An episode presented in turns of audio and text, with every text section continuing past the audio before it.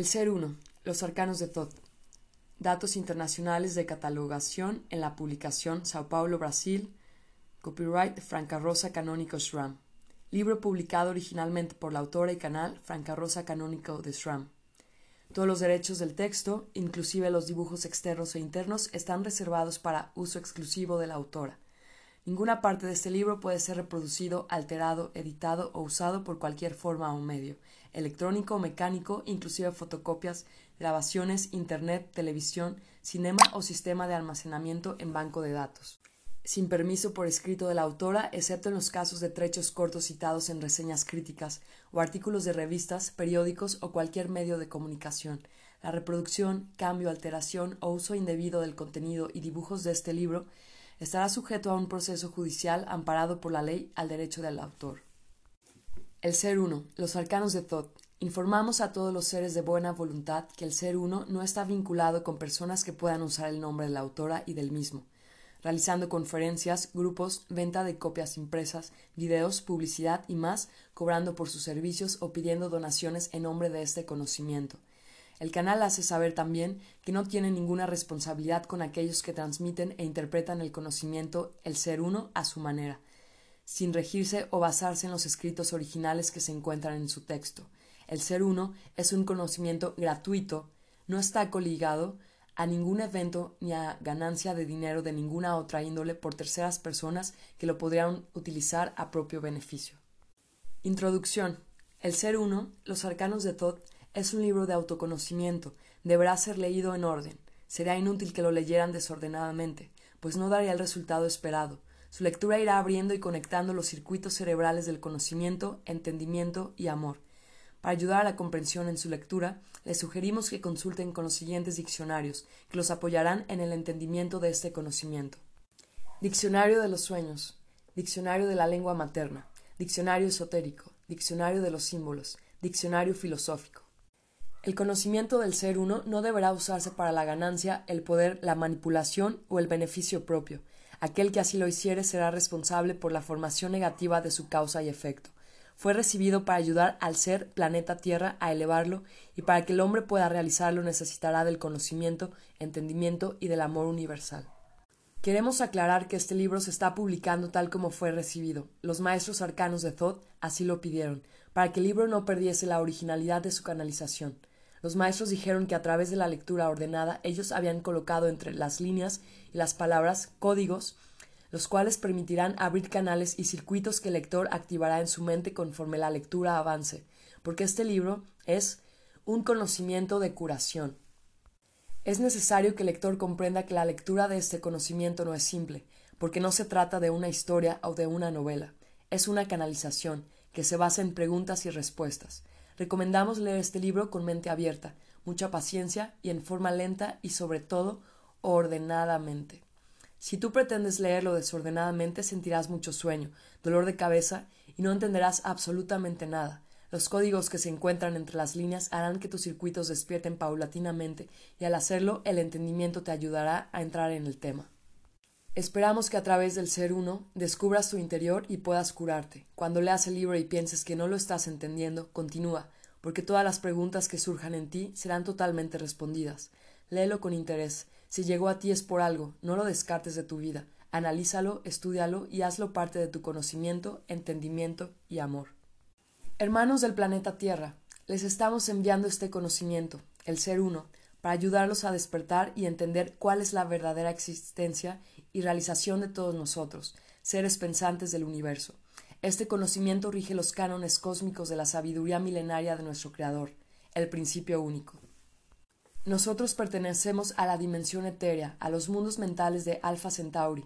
Nuestro trabajo consiste en transmitirles este conocimiento, que ya les fue dado en Lemuria y Atlántida.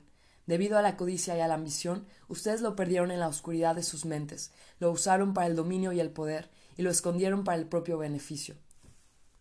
Deberán recuperarlo desde lo más profundo de sus recuerdos, canalizarlo y ordenarlo. Solo así podrán ser lo que fueron, puros de corazón y de mente. Es necesario que trabajen arduamente con sus energías pensamientos para que puedan entrar a la alineación que se producirá en el año 2014. Todos aquellos de mente abierta y de corazones nobles serán preparados para ser transportados a la ciudad interna, para luego poder ingresar al cuarto plano de existencia. Hermanos, estamos ayudándolos para que este pasaje sea hecho con conocimiento, entendimiento y amor. Muchos canalizadores están trabajando para que el planeta Tierra pueda lograr sus objetivos. Este importante conocimiento, el ser uno, les dará las pautas para elevar la energía, pero deberán trabajar profundamente sus pensamientos con creencia, dedicación, constancia, voluntad y fuerza interna, para que realmente puedan levantar la frecuencia de sus pensamientos y prepararse para los extraordinarios cambios que se avecinan. El planeta se prepara para grandes movimientos energéticos y ustedes deberán acompañarlos elevando la energía, porque aquellos que no lo logren quedarán rezagados para la próxima alineación que se producirá dentro de veintiún mil años. Hermanos, los amamos mucho, estamos muy cerca de ustedes, más cerca de lo que imaginan. Despierten al conocimiento universal, eleven y dejen entrar la luz del amor a sus corazones. Solo así saldrán de la oscuridad de sus vidas, que se llama ignorancia, y al salir de ella encontrarán la libertad. Somos todos, somos uno, los arcanos de Thoth. Capítulo 1. El principio único. Para que ustedes puedan entender el principio único, primero deberán comprenderse a sí mismos. Él nació de su inmensa necesidad de comunicación, y al lograrlo obtuvo resultados increíbles de interacción, desarrollo, dominio y expansión.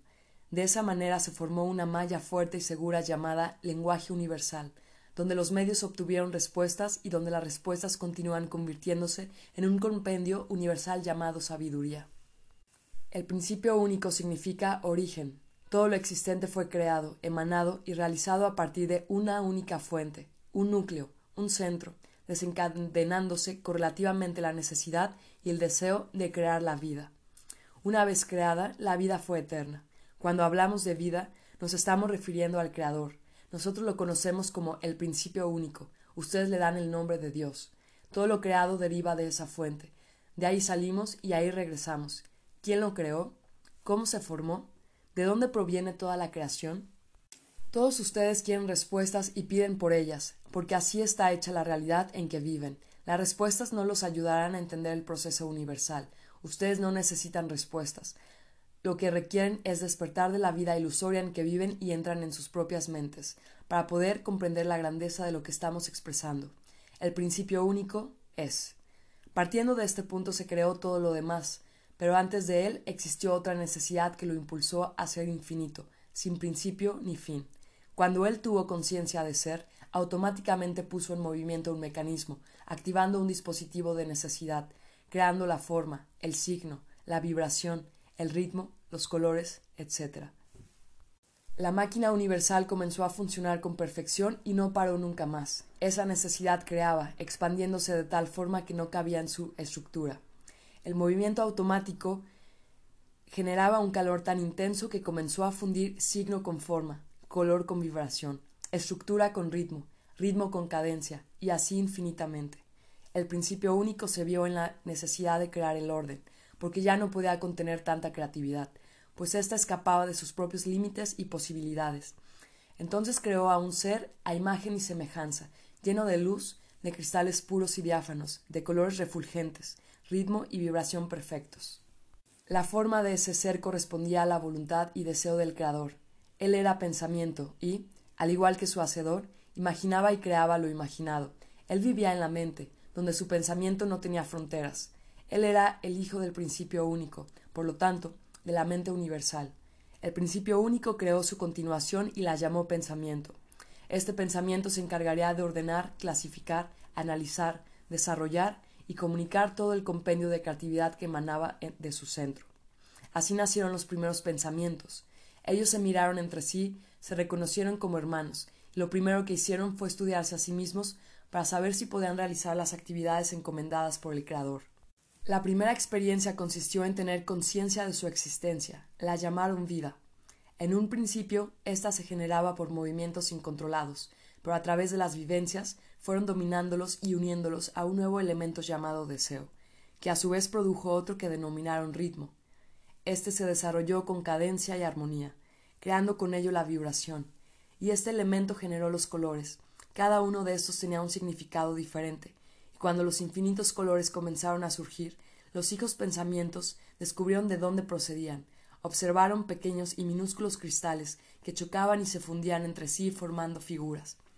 Ellas surgían por el deseo, el ritmo, la vibración y el color. De esta manera nació un nuevo elemento llamado forma. Luego, el ser pensamiento comenzó a ordenar y clasificar este conjunto de elementos a través de sus propias experiencias. Cuando unió los elementos unos con otros, obtuvo resultados insospechados que podían ser de gran utilidad o de menos utilidad.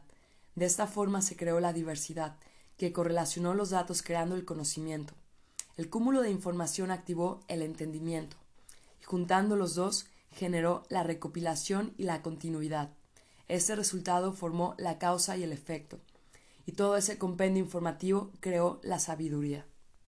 Hasta aquí el ser pensamiento estaba muy satisfecho de su investigación y trabajo, se sentía pleno de esperanza, porque estaba cumpliendo con lo que se había propuesto, ordenar de forma perfecta esa creación que crecía cada vez más. A medida que mezclaba los elementos, nuevas experiencias surgían. Con mayor o menor utilidad, el ser pensamiento, abocado a tanta responsabilidad, no percibía ni daba importancia a las creaciones de menor utilidad. Simplemente las archivaba, acumulándolas como desecho de la creación. Fue tanta la concentración de esos elementos desechados que comenzaron a ocupar espacios destinados para los elementos útiles. Así y todo, continuaron sin darle importancia y dejando para más adelante la solución del problema. Ignorancia. No tenían el conocimiento de que, algún día, esas creaciones se volcarían contra ellos. Los seres pensamientos que se encargaban de mantener todo en orden, y sobre todo los que se encontraban muy cerca de esos elementos relegados, comenzaron a mostrar síntomas de desorden, falta de continuidad, debilitamiento y lentitud. Se enfermaron. Lo que ellos no sabían era que ese cúmulo de elementos descartados corroía, oxidaba, aniquilaba y transformaba lo sutil en denso, lo claro en oscuro, el ritmo en arritmia, las vibraciones altas en vibraciones bajas, etc. Asustados, los seres pensamientos no sabían lidiar con ese problema. No tenían los recursos ni el entendimiento para ello. Comenzaron a tratar de realizando miles de experimentos, pero sin ningún resultado. Mientras tanto, el principio único continuaba creando, desorbitadamente ajeno a toda esa realidad. En vista de esos problemas, los seres pensamientos tuvieron que clasificar y ordenar nuevamente la realidad. Habían surgido elementos contrarios y desconocidos. Ellos entendieron que esos elementos, a pesar de ser afines, no se podían mezclar porque no eran iguales. Mientras uno enfermaba porque era de colores oscuros, sin cadencia ni ritmo y daba resultados nefastos, el otro poseía ritmo, cadencia y colores claros. Los tuvieron que clasificar y separar. Los llamaron energía de resultado positivo y energía de resultado negativo. Los seres pensamientos del resultado negativo se sentían impotentes y desesperados, comenzaron a percibir que sus reacciones ya no eran las mismas. Su energía pensamiento se había descontrolado. Ellos habían sido creados perfectos, a imagen y semejanza del Creador, y ahora la fealdad y la distorsión estaban invadiéndolos. Ya no podían trabajar y ordenar, sensaciones nuevas se iban apoderando de ellos, ya no reaccionaban igual que los otros, con pena y dolor los seres pensamientos que se habían mantenido sanos y útiles tuvieron que separarse de ellos, pues esa negatividad los podía contagiar. Antes de separarse, los pensamientos útiles colocaron un cristal con toda la información dentro de la pineal de sus hermanos enfermos. Este cristal recopilaba toda la sabiduría que ellos tenían, toda la esencia del conocimiento y entendimiento, para que ellos jamás olvidaran y, si algún día llegaban a curarse, pudiesen recordar que eran hijos del principio único, que salieron de él y que regresarían a él. Cuando los seres pensamientos fueron separados, sensaciones horribles y vibraciones densas se posesionaron de ellos. El ritmo emitía ruidos espantosos. Los colores dejaron de brillar, la oscuridad los envolvió. Sus formas se retorcieron de dolor, rabia e impotencia. Sensaciones totalmente desconocidas los invadieron. Se había creado un universo paralelo, totalmente contrario y diferente del que conocían y al que estaban acostumbrados. Cuánta soledad, cuánto dolor, perdidos en la oscuridad de sus propios pensamientos, se sintieron abandonados, separados del centro y de su amo creador. Los seres pensamientos positivos y útiles luchaban para recuperarlos. Nuevas experiencias surgían. Se usaron infinidad de métodos y técnicas, mas fue inútil. Muchos se ofrecieron voluntariamente para experiencias de cura que no lograron su cometido. A pesar de tanta soledad y dolor, los seres pensamientos separados sintieron dentro de ellos un elemento desconocido, la fuerza. Era un elemento nuevo que los impulsó a continuar y lo llamaron supervivencia. Sintieron que aún existían los conocimientos adquiridos, que el entendimiento y el deseo no habían desaparecido de sus pensamientos y que tal vez, con lo poco que restaba, ellos podrían liberarse de esa situación aparentemente sin salida. Pensaron que lo primero que debían hacer era no desaparecer, sino, por el contrario, vivir. Si el principio único los había creado a su imagen, entonces ellos lucharían con todos los medios disponibles para ocupar un lugar en esa creación. Así pues, se unieron, se reconocieron y juntaron importantes datos que cada uno de ellos aportó. Clasificaron las informaciones y las distribuyeron en grados y jerarquías, separaron aquellas que se encontraban en peores condiciones de aquellas que estaban mejor, porque eran estas últimas quienes se encargarían de continuar. Aún podían hacerlo, estaban conscientes de su realidad, sabían que se encontraban distorsionados, sin luz de conocimiento, sin ritmo ni frecuencia, apenas percibían los colores, mas ellos lucharían y no se dejarían vencer. Más aún después de haber experimentado la grandeza de la creación y de su Creador, el principio único, sabían que habían perdido el paraíso, su cielo y su luz. En medio de tanta desesperación y al querer comunicarse con sus hermanos, los seres pensamientos negativos e inútiles descubrieron por azar que, si se alimentaban de los resultados útiles, mejoraban sus condiciones y retardaban el aniquilamiento de su existencia, determinando con ello la prolongación y la supervivencia. Los nuevos elementos surgieron el robo, la maledicencia, el engaño y la mentira se convirtieron en parte de ellos, enfermando aún más sus condiciones. No entendían que esos elementos dañinos empeorarían su enfermedad, llevándolos a un infinito sin retorno, y hundiéndolos cada vez más en la distorsión de sus pensamientos. Alertados, los seres pensamientos útiles tomaron todas las providencias. Lo primero que hicieron fue proteger su origen, su centro y su eje, rodeándolo de todos los cuidados. De esa forma también se estarían protegiendo a sí mismos. ¿Qué hacer con los pensamientos que se habían enfermado? ¿Qué utilidad les podían dar? Al no encontrar solución, decidieron comprimirlos y archivarlos en bloques de energía compacta, con la idea de estudiarlos y darles una utilidad más tarde. Después de tantas experiencias dolorosas y sin solución, los pensamientos útiles dejaron de experimentar con la energía de pensamientos inútiles. Se dedicaron a trabajar exclusivamente con la energía útil y con la sabiduría acumulada y entendida. De esa manera, sus resultados serían siempre positivos. Mientras tanto, el principio único continuaba creando elementos, ritmos, vibraciones, colores, formas, cristales perfectos, leves, sutiles, transparentes, etc. Tantos que comenzaron a chocar entre sí, produciendo descargas eléctricas de altísima temperatura y activando con ello movimientos incontrolados. Fue tanta la concentración energética de los cristales y el cúmulo de elementos que ocasionó una explosión tan fuerte que miles de millones de cristales incandescentes fueron lanzados a distancias inimaginables insospechadas y desconocidas. Una nueva realidad se había creado, el principio único había nacido, se había expandido y estaba creciendo. En esa explosión, los seres pensamientos de resultados positivos útiles y negativos inútiles también fueron lanzados, mas no todos llegaron a la misma distancia. Hubo algunos que se quedaron muy cerca del centro, otros a medio camino, y unos más se perdieron en el infinito de la creatividad, Miles de millones de seres pensamientos diseminados en esa realidad desconocida formaron una nueva existencia. Aquellos que se encontraban cerca del centro comenzaron a girar alrededor de él atraídos por la fuerza gravitacional. Giraban acompasadamente a un ritmo cadencioso. Esos seres pensamientos refulgían con luz, con la luz del centro, y sus colores se dispersaron.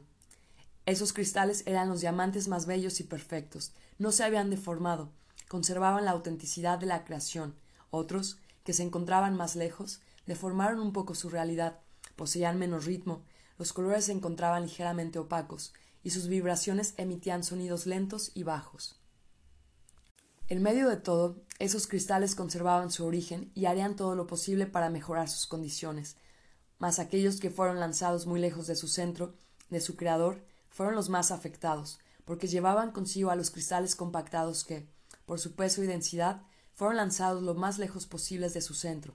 Esos cristales compactados de inutilidad llegaron a distancias increíbles, tan lejos que, al faltarles la luz, el calor, el ritmo, la vibración y el color, se comprimieron, densificaron, petrificaron, solidificaron y enfriaron, creando así una nueva realidad llamada materia. Esos cristales materia no emitían absolutamente nada, se convirtieron en pensamientos estáticos, rígidos e inertes. Eran pensamientos aprisionados en la dureza de su existencia. En medio de ese caos y de esa explosión, cayeron en desgracia también muchos de los seres pensamientos positivos y útiles, los cuales, junto con los negativos e inútiles, se amalgamaron y petrificaron, comprimiendo sus elementos, pero no sus pensamientos. En la densidad, esos cristales materia fluctuaban en el espacio, chocaban entre sí, vagaban sin rumbo y sin conocimiento de su existencia. Cuando los seres pensamientos se densificaron, aparentemente retardaron el proceso de la enfermedad, porque ella no se manifestaba con la misma rapidez. Los elementos se conservaron estáticos por mucho tiempo, sin causar ningún malestar.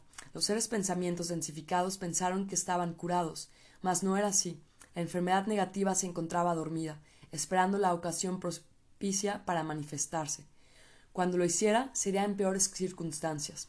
Al encontrarse en esa realidad densa y oscura, los seres pensamientos se durmieron, y así estuvieron por tiempo indefinido, hasta que un día comenzaron a sentirse atraídos por una fuerza gravitacional circular que los impulsaba a girar alrededor de un centro.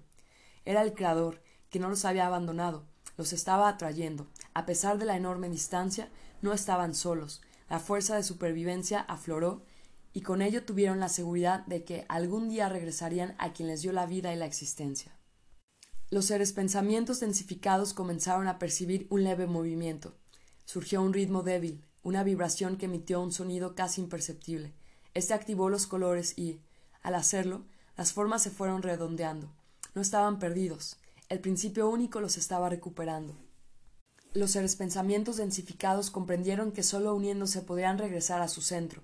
Fue entonces cuando surgieron nuevos elementos, como la cofraternidad, la unión, el trabajo en conjunto, la comunión, la comunicación y la voluntad de realizarlo. Y ese trabajo en conjunto estaba creando otro nuevo elemento llamado armonía. Unieron su conocimiento y entendimiento, comprendiendo que eran hermanos a pesar de las diferencias que los caracterizaban. Comenzaron a convivir, y ese esfuerzo de convivencia, hecho con paz y armonía, fue llamado amor. La necesidad creó la forma. Los seres pensamientos, alejados de su centro y atrapados en la densidad, comenzaron a sentir la necesidad de manifestarse. No podían lograrlo solo a través del pensamiento, tenían que plasmar lo pensado y deseado. Sabían que provenían de una realidad etérea, mental y sutil. Al encontrarse en una realidad densa, tendrían que solucionar ese problema. A pesar de que esas energías pensamientos densificadas se encontraban en una realidad adversa, no habían perdido sus facultades mentales. Sabían también que no era suficiente tenerlas, debían usar elementos nuevos que les permitieran continuar. Investigando y analizando profundamente, descubrieron un nuevo elemento llamado signo, que unido a los otros les permitiría formar moldes necesidades. Así podrían plasmar las respuestas. Comenzaron las experiencias, utilizando los mismos métodos y técnicas que ellos conocían de la realidad sutil. Repitieron las mismas fórmulas, pero se encontraron con una sorpresa. Las creaciones eran deformes, sin expresión ni sentido, una y otra vez inútil. Unían cristales de diferentes condiciones, pero nada. Los cristales chocaban entre sí, mas no emitían sonido ni vibración alguna. Definitivamente no estaban encontrando las respuestas en esas creaciones. La densidad no permitía la fluidez del pensamiento, y en esas condiciones no funcionaban. Eso era lo que ellos creían. No sabían que al estar en una realidad densa todo era lento. Lo que ellos no percibían era que el pensamiento en esa realidad tardaba, pero avanzaba, y tomaría forma en algún momento. Sus respuestas se moldearían según lo que ellos desearon, y se plasmaría en algún momento, según sus deseos mentales. Volvamos al creador de todo lo existente. Si él era el centro y creaba los más diversos cristales, y encargó a su hijo pensamiento el trabajo de clasificarlos y ordenarlos, ¿cómo entonces ese centro no tuvo conocimiento de lo que iría a suceder? ¿Acaso él no percibía lo que estaba generando? Él lo sabía, lo supo siempre. Cuando el principio único creaba y emanaba, estaba formando su cuerpo, se estaba plasmando. Él quería nacer, crecer y desarrollarse como un bebé en gestación, y lo hizo.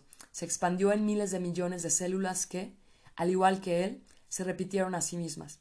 Sus células cristales llegaron a los confines del universo, y todos ellos fueron creados como un espejo, a imagen de su creador, esos cristales células se comenzaron a aglomerar, formando los órganos y sistemas, y todos ellos juntos se convirtieron en el cuerpo universal. Hasta ahora, los hijos pensamientos no saben a ciencia cierta de dónde proviene el principio único ni quién lo creó.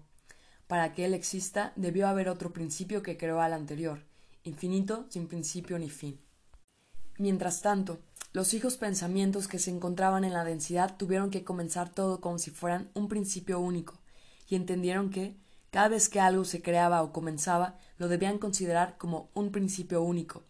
Debían reunir mucha información, sentían que tenían mucho que aprender y que ese aprendizaje sería eterno. Los seres pensamientos que se encontraban más cerca del Creador comenzaron a realizar estudios profundos sobre ellos y el entorno creativo.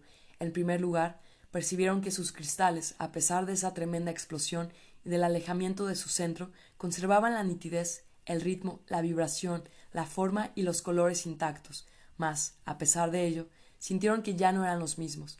Algo había cambiado, notaron en sí mismos una diferencia. Su realidad anterior era interna, siempre estuvieron dentro del centro y ahora se encontraban fuera, girando alrededor de él. Llegaron a la conclusión de que, así como el principio único había nacido, ellos también habían nacido a otra realidad de existencia más concreta, libre y palpable.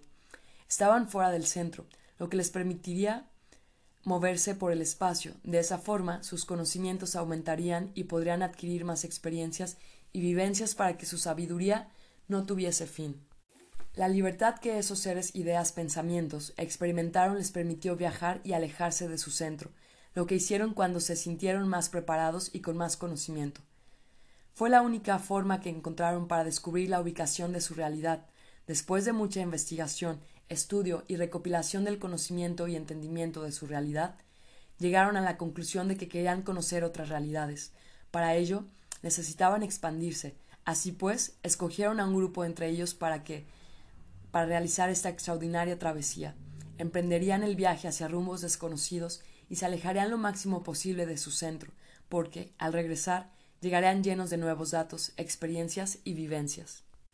Llegado el momento, partieron, la expedición se fue alejando, conociendo lugares insospechados, pasando por mundos en los que sus hermanos, otros seres pensamientos, se habían densificado. Esos se encontraban alejados de su centro, pero a pesar de ese alejamiento, se habían adaptado perfectamente al medio en que se encontraban. La alegría y el júbilo los embargaron. Eran los primeros hermanos encontrados después de la explosión. Todos fueron muy bien recibidos y acogidos, y en esa convivencia aprendieron e intercambiaron mucho conocimiento. Esos hermanos, esos seres pensamientos, también existían en la luz, pero al encontrarse un poco alejados del centro, se habían desarrollado de un modo diferente, porque se habían adaptado a la realidad que les tocó vivir.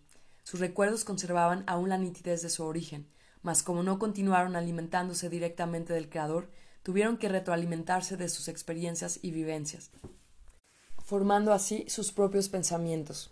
Al principio único lo recordaban como el Creador amoroso y necesario, pero él no se encontraba presente en sus vidas. El pensamiento de estos seres se había nutrido de ellos mismos, experiencia sobre experiencia, vivencia correlacionada con vivencia. Al no poder alimentarse de su centro, se independizaron de él y se convirtieron en sus propios pensamientos. Recordemos que, cuando el Creador los creó, infundió en sus cristales su propio ser. Eran hijos del principio único. Por lo tanto, cada uno de ellos era una mente, y la unión de millones de mentes diseminadas en el universo sutil y denso formaron la mente universal. Los hijos pensamientos de la luz quisieron alejarse más, pero no pudieron. La lejanía de su centro les producía serios trastornos. Comenzaron a debilitarse. Sus pensamientos no coordinaban, sus colores se opacaban, el ritmo disminuía. Asustados, tomaron el camino de regreso. Cuando llegaron y se nutrieron de su centro, se restablecieron totalmente, Supieron así que nunca podrían separarse de su Creador y que ése significaba para ellos la vida. Cuando llegaron a su realidad de luz, comunicaron a los otros todas las experiencias y vivencias, aumentaron sus conocimientos y entendieron que ellos también eran la mente. A diferencia de los otros, ellos no se alimentaban de sus propios pensamientos, ellos eran ideas pensamientos. Al estar cerca del Creador y ser los encargados de la creación, eran creadores de ideas y los demás procreadores de pensamientos. Concluyeron que necesitaban de los pensamientos para crear más ideas, pues los pensamientos eran la materia prima para que la idea se realizara. Ese proceso lo llamaron retroalimentación y funcionaría así. Los seres de luz crearían ideas y los demás se alimentarían de ellas. las ejecutarían y plasmarían, convirtiéndolas en pensamientos que, a su vez, retroalimentarían a las ideas, y así infinitamente. Toda esa deducción era maravillosa, solo que ellos no contaron con que, cuando la idea fuese convertida en pensamiento y ese estuviera diseminado en el todo, cada realidad la comprendería conforme el grado vibratorio en que se encontrara. Eso significaba que, si llegaba a los confines del universo denso, la idea no sería entendida, desarrollada ni remotamente plasmada, y eso sucedería porque la idea no podía ser igual para todos. Las realidades eran muy diferentes. Efectivamente, las ideas no podían proyectarse uniformemente. Entonces, los seres de luz entendieron que las ideas nutrirían solo a las realidades más cercanas a ellos. Esas ideas se convertirían en pensamientos, serían desarrolladas en este vasto universo y luego regresarían convertidas en hermosos pensamientos, llenos de experiencias y vivencias, para continuar el ciclo de creatividad. Los seres pensamientos que se encontraban más alejados y densos pensaron que, así como ellos se nutrían de ideas de los seres de luz, también ellos podrían alimentar a aquellos que se encontraban en las realidades más densas, transmitiéndoles lo aprendido. De esa forma, las ideas podrían llegar lo más lejos posible y así también recuperarían a sus hermanos perdidos en el universo. Así lo hicieron. Las ideas eran creadas por los seres ideas pensamientos de la luz y descendían poco a poco. Primero eran captadas por los grados más cercanos, los cuales las trabajaban, las transformaban y por último las entendían. Cuando llegaban al entendimiento, las emanaban a los cuatro grados. Para continuar alimentando a la mente universal, cada realidad que había trabajado la idea la compartía con el grado posterior. De esa manera, la idea no se distorsionaba y se adaptaba gradualmente, según las necesidades de su realidad. Percibieron que, de esa forma, la idea se desarrollaría con perfección. Solo que, cuando llegaba a la realidad densificada y petrificada, ésta ni la captaba ni la absorbía, las ideas para esas realidades eran totalmente inservibles. Fue así como comprendieron que el universo se dividía en realidad superior y realidad inferior. Con ese conocimiento, el ser pensamiento llegó a un entendimiento global de su realidad, sumando a los estudios profundos que realizaron.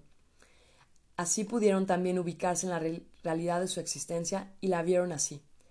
El universo era circular, lo dividieron en nueve dimensiones, cada una de ellas comprendía miles de millones de planos y grados. La diferencia entre ellas dependía del ritmo, color, forma, frecuencia, vibración, creatividad, etc. Sabían que en ese vasto universo se encontraban sus hermanos, diseminados en diferentes expresiones de existencia, como cristales células, cristales órganos, cristales sistemas, unos adelantados en su conocimiento, otros muy atrasados, aquellos sutiles y otros burdos, todos hermanos. A través de la emanación de ideas, la captación de ellas, su distribución, la conversión de ideas pensamientos que alimentaban otros planos y graduaciones, el descenso y la subida de los pensamientos llenos de sabiduría, se puso en movimiento un mecanismo, una retroalimentación que jamás paró. La mente quería crecer a través de sus pensamientos, la sabiduría la nutrió, y ella se desarrolló como un bebé, que crece y da sus primeros pasos. Así, la mente desenvolvió sus propias características de carácter y personalidad. Hoy en día, el todo, la realidad misma, está madura. Podemos decir que el conocimiento que contiene la mente universal está casi completo. Nada ha escapado, y para lograrlo necesitaron el orden. Sin este elemento no lo hubiera conseguido. Mente y pensamiento, unidos a la energía, crearon a su hijo, llamado universo. Un hijo que ha respondido maravillosamente, un hijo que también ha crecido y se ha desarrollado tanto que hoy se puede considerar un hijo amoroso y responsable. Sabemos, entonces, que todo se generó del principio único. ¿Cómo se generó? ¿Cómo creaba? ¿Qué son los elementos? Para entenderlo, tenemos que saber de qué estaba formado. Dijimos anteriormente que su centro estaba lleno de miles de millones de cristales que se movían, chocaban entre sí y, cuando lo hacían, se producían descargas eléctricas, generando movimientos incontrolados y un calor muy intenso. Al principio, ese movimiento no era entendido. Los seres ideas descubrieron que esos cristales, unidos a otros elementos, automáticamente se impulsaban, con lo cual surgían el movimiento, el ritmo, la vibración, la forma, el color, la frecuencia, etc. Entendieron que esas descargas eléctricas eran producidas por el núcleo de esos cristales, que emitía una frecuencia tan aguda y alta que se confundía con una descarga eléctrica. Esa frecuencia atraía a los elementos, y esos, al unirse con otros, derivaban en movimientos. Ese núcleo fue llamado nímeo. Llegaron a la conclusión de que el movimiento no se creó, existió siempre en el nímeo. Los seres ideas descubrieron también que toda la creación era formada de nímeos, y que era así como la vida se generaba. El nímeo sería conocido en el universo entero como la partícula más pequeña. Comprendieron también que todo lo existente tenía ese principio. Continuando con las investigaciones, comenzaron a estudiar al cristal.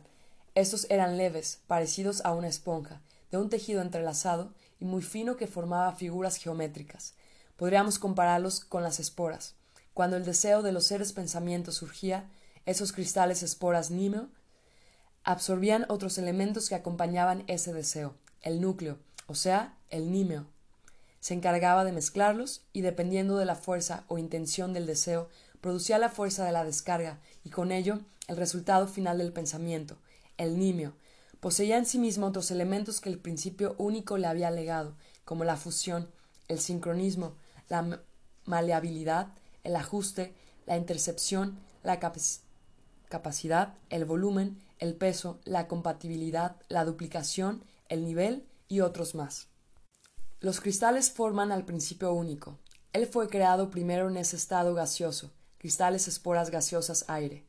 Luego fue transformado en líquido, cristales esporas líquidas agua. Y por último en sólido, cristales esporas sólidas tierra. El creador pasó por un proceso de desarrollo, y los cristales también sufrieron transformaciones y evolución. Los cristales se expresaron según el deseo y la necesidad. Esos cristales se conocen comúnmente en el universo como energía. Son miles de millones de realidades, formas, colores, ritmos, signos y vibraciones son el principio del todo. De aquí partió todo lo demás. A la vida ustedes la llaman alma. Son los cristales que dan vida y movimiento al universo. Si estos cristales unidos son sutiles, leves, de colores claros y brillantes, serán llamados espíritu o energía sutil.